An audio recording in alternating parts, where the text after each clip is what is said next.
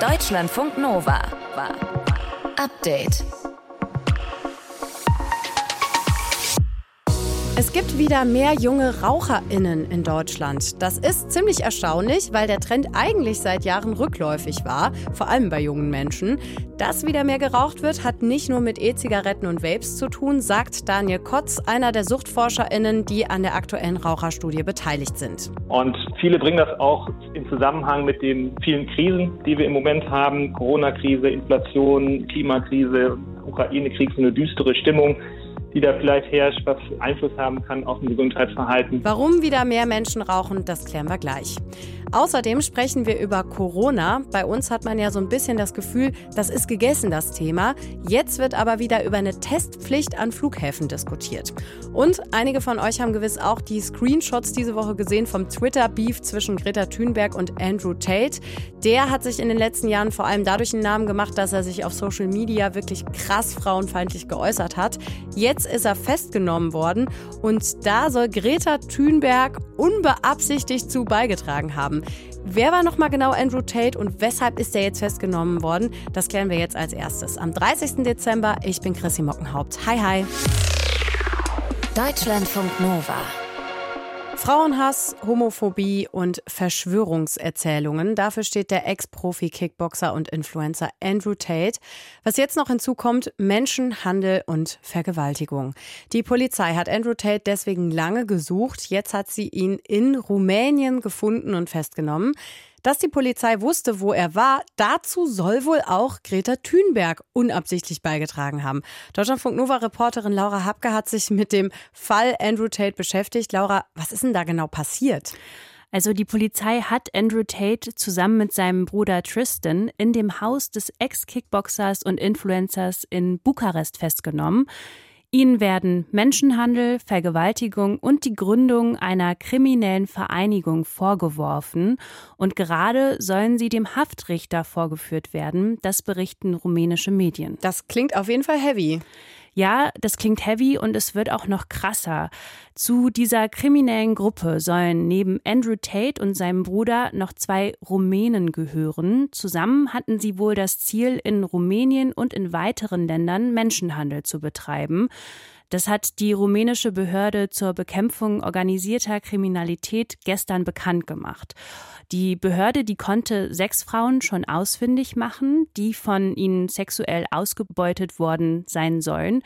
Und die Gruppe um den ehemaligen Kickboxer soll die Frauen zu sexuellen Handlungen gezwungen haben, um mit ihnen pornografische Inhalte zu produzieren und diese dann im Internet zu verbreiten, teilweise wohl auch mit der Androhung von Gewalt. Die Polizei ermittelt ja jetzt schon seit längerer Zeit gegen die. Warum gab es denn erst jetzt diese Festnahme? Ja, die Untersuchungen, die laufen wohl seit April. Die Polizei soll wohl aber auf den richtigen Moment für die Festnahme gewartet haben. Die beiden Brüder, die kommen aus Großbritannien, die leben jetzt seit fünf Jahren in Rumänien, aber sind wohl nicht immer so da. Und jetzt war es soweit. Und im Internet, da wird gerade auch schon spekuliert, ob so ein Schlagabtausch mit Greta Thunberg der Polizei diesen entscheidenden Hinweis auf den Aufenthaltsort von Andrew Tate geliefert haben soll. So, und jetzt wird's richtig spannend, finde ich. Was bitte hat jetzt Greta damit zu tun? Also, diese Woche wollte Andrew Tate Greta Thunberg mit einem Tweet provozieren. Darin ging es darum, wie viele dicke Autos er wohl habe und wie schädlich die eben fürs Klima seien. Da habe ich auch echt viele äh, Screenshots von gesehen im Internet. Ja, genau. Und Greta hat auf diesen Tweet reagiert. Sie hat gekontert. Und auf diese Antwort von Greta hat wiederum der Ex-Kickboxer mit einem Tweet geantwortet. In diesem Tweet war ein Video und in diesem Video hat er sich eine Pizza liefern lassen. Und auf dem Pizzakarton, da sieht man das Logo von der Pizzeria. Und dadurch soll die Polizei jetzt gewusst haben, wo der steckt? Genau, also das ist zumindest so eine Theorie, die gerade im Netz so rumgeht und die viele Medien auch aufgreifen. Aber offiziell ist das nicht bestätigt und die wird auch in Frage gestellt. Eine rumänische Seite, die schreibt, dass die Polizei eben auf mehreren Wegen nach Andrew Tate gesucht hat, darunter eben auch Social Media. Mehr ist aber Stand jetzt nicht bekannt.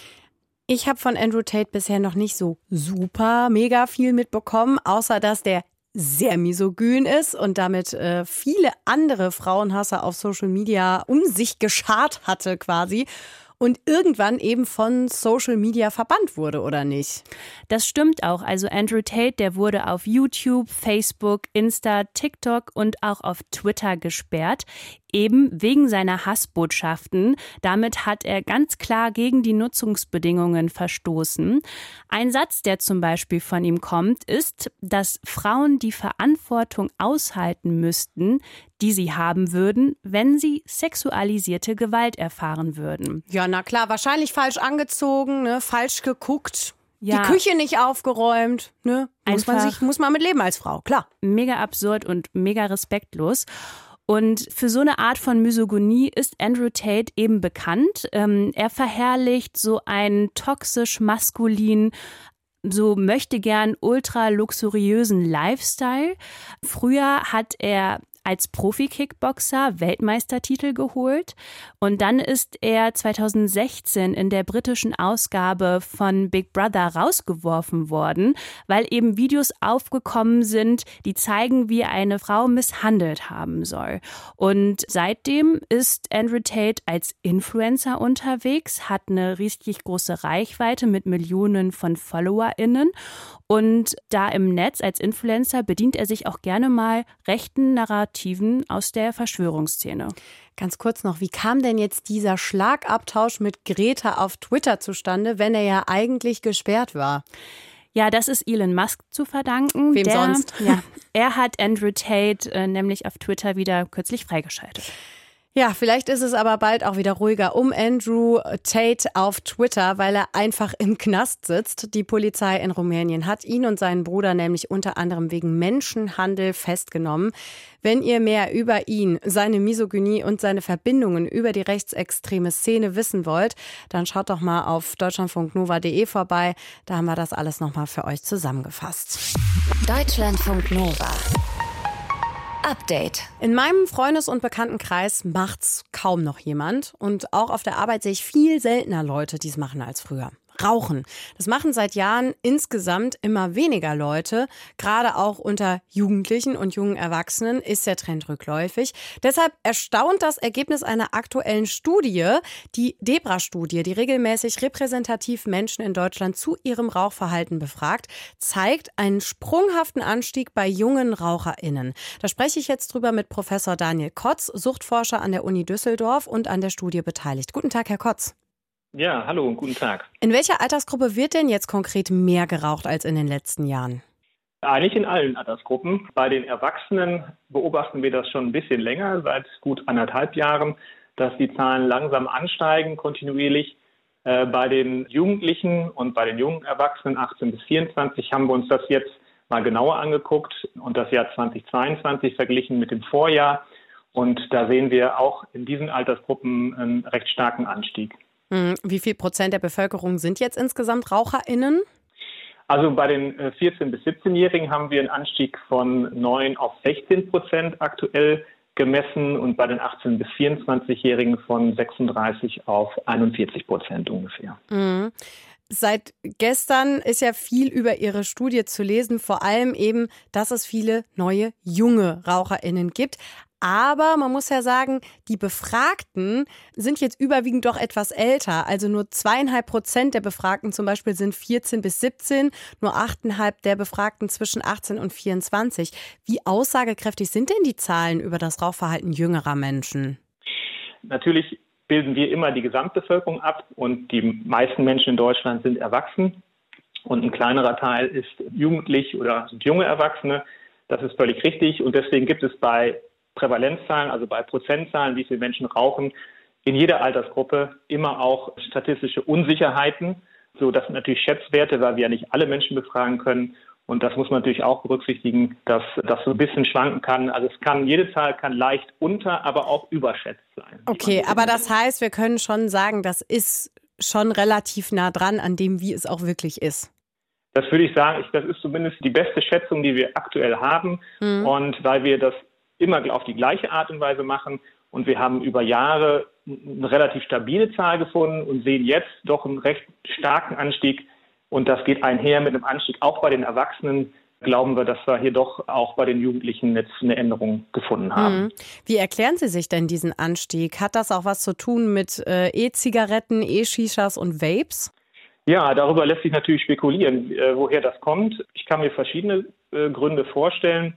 Zum einen, was ich gerade sagte, äh, sehen wir bei den Erwachsenen schon einen Anstieg. Und es ist jetzt auch nicht ganz überraschend, wenn die Erwachsenen mehr rauchen, dass das irgendwann auch rüberschwappt auf die Jugendlichen und auf die jungen Erwachsenen, weil die sehen natürlich auch, was andere machen. Rauchen passiert ja immer in einem sozialen Umfeld.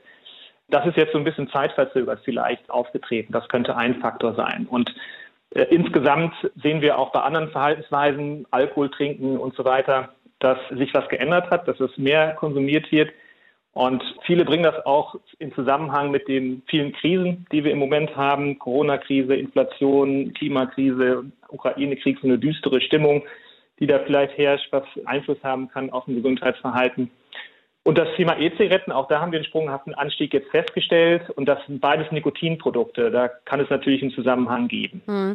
In den Niederlanden sind ja für E-Shishas mit Geschmack gibt es ein Verbot ab Herbst 2023. Also wenn die nach so Banane, Kirsche oder sowas schmecken. Bringt sowas aus Ihrer Sicht was?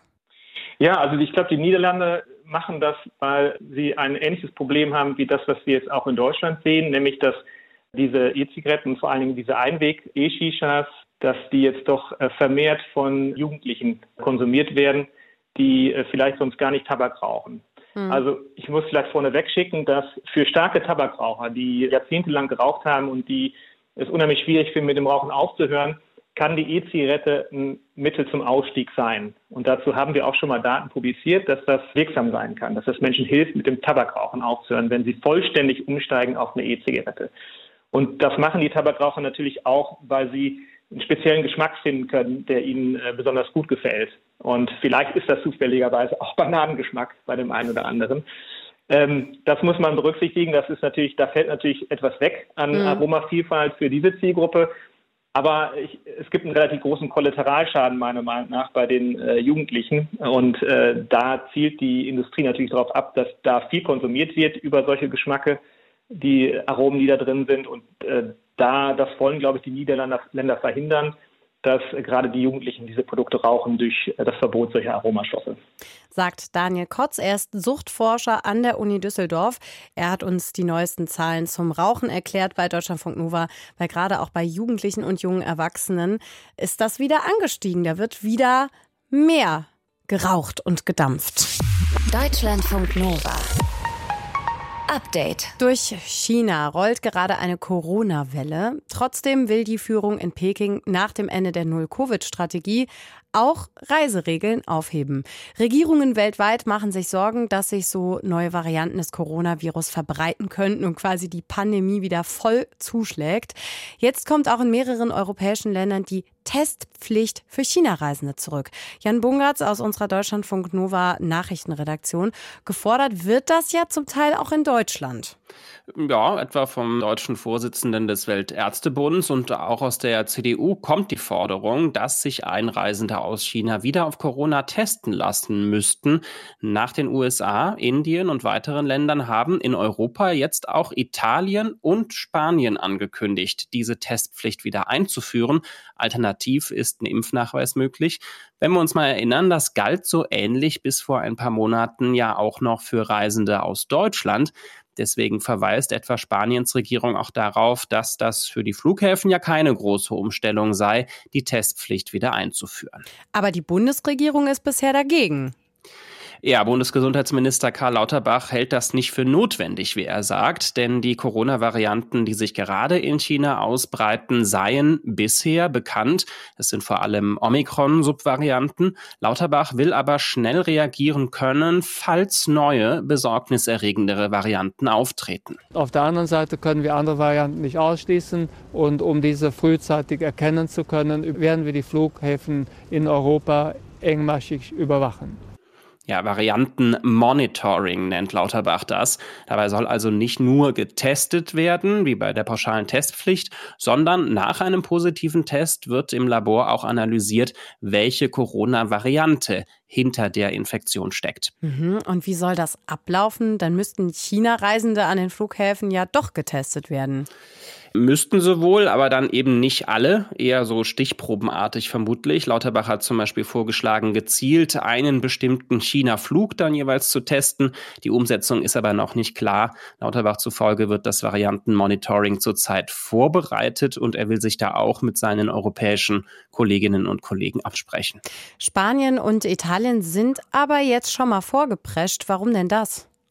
Naja, die verweisen auch darauf, äh, dass aus China verlässliche Angaben fehlen. Seit Anfang des Monats die Corona-Maßnahmen gelockert wurden, soll sich ja fast ein Fünftel der Bevölkerung da angesteckt haben innerhalb weniger Wochen.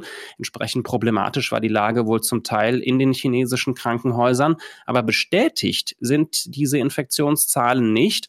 Und Lauterbach findet auch die Variantenüberwachung in China reicht nicht. Deswegen ja auch sein Plan für das Monitoring an den europäischen Flughäfen. Jetzt sollte übrigens äh, in China doch eine besorgniserregende Variante entdeckt werden, dann hat die Bundesregierung weiterhin die Möglichkeit, das Land als Virus-Variantengebiet einzustufen und dann würden wieder Quarantäne und Testpflicht und so weiter gelten. Zurzeit ist aber kein Land weltweit so eingestuft.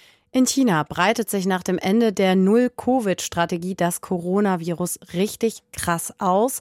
Mehrere Länder, auch in der EU, verlangen deshalb jetzt wieder Tests von China-Reisenden.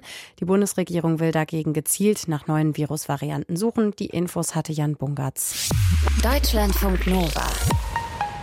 Update. Über Weihnachten und manchmal auch noch bis über Silvester hinaus fahren ja viele wieder zurück in die Heimat, zu den Eltern. Viele treffen sich auch zum Beispiel am Heiligmorgen oder einen Tag davor mit ihren FreundInnen aus der Heimat, wenn da schon mal alle zusammenkommen, ne? Und dann, wenn man wieder zurück nach Hause fährt, dann ist da plötzlich irgendwie so eine ja so eine kleine Leere, wenn man dann zum Beispiel wieder in der kleinen Azubi-Butze sitzt oder im kleinen WG-Zimmer. Wie gehen wir damit um, wenn wir nach Weihnachten oder im neuen Jahr wieder in den Alltag zurück müssen und vielleicht sogar so ein kleines bisschen Heimweh bekommen? Deutschlandfunk Nova-Reporter Jan Dahlmann hat sich das mal angeguckt. Driving Home for Christmas. Das ist ein Gefühl, das viele von uns kennen. Vorfreude auf die Familie, die Freunde und das alte Zuhause. Aber dann, ein paar Tage später, das Driving Away from Christmas.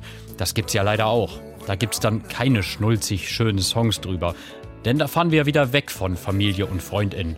Auf der einen Seite kann das natürlich auch schön sein, denn sind wir mal ehrlich, Weihnachten kann auch stressig sein. Das sagt auch Hanna. Sie lebt in Dortmund und hat über Weihnachten ihre Familie in Heilbronn besucht. Ich genieße es tatsächlich dann, wenn ich so nach diesem Weihnachtstrubel dann einfach ein bisschen meine Ruhe habe so in meiner eigenen Wohnung bin, so die letzten Tage so ein bisschen Revue passieren zu lassen und zu reflektieren. Ich freue mich natürlich auch immer, wenn ich meine Familie wieder sehe, weil ich die wegen der Entfernung auch nicht so oft sehe.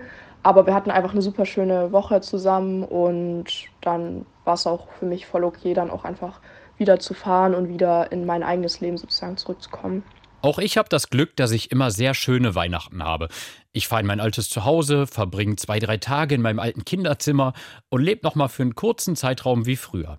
Jetzt, ein paar Tage später, bin ich wieder zurück in Köln. Arbeiten. Ist ein bisschen komisch, nach dieser Flut von Herzlichkeit und Wärme wieder abzuhauen. Aber richtig traurig bin ich nicht, denn meine Familie ist ja auch nur eine Stunde mit der Bahn entfernt. Anders ist das für meinen Bruder Tim. Der wohnt in Dublin, in Irland. Für mich ist es immer ein bisschen zweischneidiges Schwert, wenn ich zu Hause war und dann wieder nach Hause fahre, weil ich natürlich weiß, warum ich in Dublin wohne und auch weiß, warum ich da gerne hinfliege. Aber besonders, wenn man weiter weg wohnt, merkt man, dass dieses für Weihnachten nach Hause kommen sogar noch an Bedeutung gewinnt, verglichen mit vielleicht früher als Kind. Aber generell würde ich das so beantworten, dass ich sage, ich bin eher traurig, wenn ich wieder gehe, weil ich sehr gern zu Hause bin und natürlich auch einen sehr guten Draht zu meiner Familie habe. Richtig Heimweh bekommt Tim in Irland aber auch nicht. Anders kann das sein für Menschen, die noch nicht lange von zu Hause weg sind, vielleicht gerade erst ein Studium oder eine Ausbildung in einer neuen Stadt angefangen haben. Die Psychologin Mai Huang Nguyen aus unserem Achtsam-Podcast sagt, dann ist es auch völlig normal, mal Heimweh zu bekommen. Man darf das anerkennen, dass man traurig ist, weil bei einem ähm, Trauerprozess würde man ja auch nicht daherkommen und sagen, jetzt stell dich mal nicht so an, da ist jetzt jemand gestorben. Und beim Heimweh sollte man das auch nicht machen, ja. Wenn man wirklich traurig ist, darf man traurig sein. Auf jeden Fall ist Heimweh völlig normal gerade wenn man frisch weggezogen ist. Das zeigt auch eine Studie von Forschenden mit Studierenden aus Großbritannien und den Niederlanden. Und die haben quasi Erstis untersucht an der Fakultät für Sozialwissenschaften. Die sollten mehrere Fragebögen ausfüllen zum Heimweh, Depressivität und auch ihren Selbstwert. Und tatsächlich war es so, ein Großteil der Studierenden litt an Heimweh, gaben auch an, dass sie ihre Familie und Freunde vermissten, auch Schwierigkeiten hatten, sich an die neue Situation anzupassen. Und erst recht, wenn man gerade zu Hause war und wieder zurück in die neue, ungewohnte Umgebung muss, dann kann das Heimweh wieder stärker sein. Denn Heimweh kommt auch daher, dass wir uns an dem neuen Ort noch nicht sicher fühlen, noch keine Freundin haben, keine Bindung. Dabei ist Bindung eins der Grundbedürfnisse der Menschen. Und die fehlt uns eben dann noch. Dann ist es auch ganz, ganz, ganz normal, dass es uns nicht gut geht.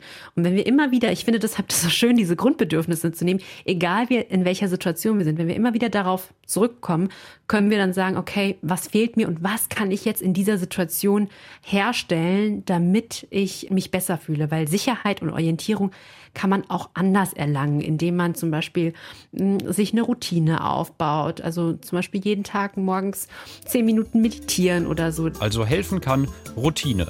Es muss ja nicht gleich meditieren sein. Es kann ja auch einfach mal spazieren gehen sein oder zum Beispiel immer beim gleichen Bäcker die Brötchen holen. Denn mit einer gewissen Routine fühlt man sich mehr an einem Ort angekommen. Und das hilft gegen Heimweh. Deutschlandfunk Nova. Update. Immer Montag bis Freitag auf deutschlandfunknova.de und überall, wo es Podcasts gibt. Deutschlandfunk Nova.